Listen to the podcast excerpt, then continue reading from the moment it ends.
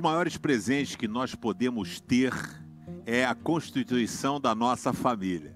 Eu tenho aqui uma foto que eu tirei com os meus três filhos. Nós estávamos no teleférico quando tinha ainda ah, na Disney. Nós tiramos essa foto, eles eram pequenos. Isso foi um marco na nossa vida. Deus nos dá o privilégio de constituir família mas nós precisamos ser, como diz o apóstolo Paulo, bons dispenseiros, bons administradores. Deus dá esse presente maravilhoso que é a família. Mas o que você tem feito com isso? Família é um lugar de paz. Família é um lugar de esperança. Família é um lugar de amor. Sabe, a Bíblia diz e dá as regras de como nós devemos agir para que a nossa família seja muito abençoada. Que você, marido, deve amar a sua esposa como Cristo amou a igreja. Mulher, vamos junto com o marido, vamos cair dentro, vamos para cima. Filhos, honrem seus pais, ouçam o que eles têm para dizer.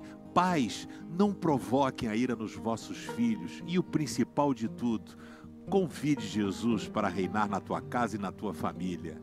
Família é lugar de paz, não é lugar de guerra. Sabe qual é a boa notícia? Deus pode transformar a tua casa num lugar de paz.